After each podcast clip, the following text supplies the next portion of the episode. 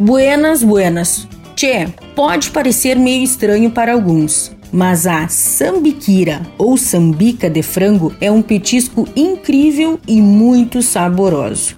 Combina com a cultura gaúcha, é um corte com bastante carne, é macio e pode ser preparado de várias maneiras. E hoje vou ensinar para vocês a fazer um espetinho de sambica na brasa, que é para lamber os dedos e lustrar o bigode.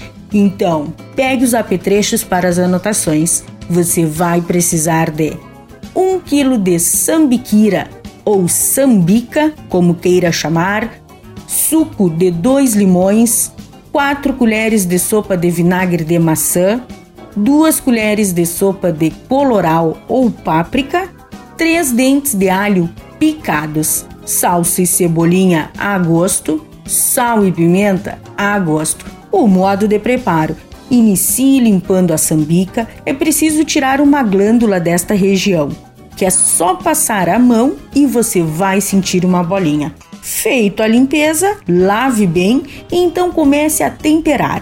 Em uma bacia, coloque as sambicas, o suco dos limões, o vinagre, o alho picado, o coloral ou a páprica, a salsinha e a cebolinha bem picadinhos. E por fim, o sal e a pimenta. Misture bem e deixe marinando por cerca de 30 minutos.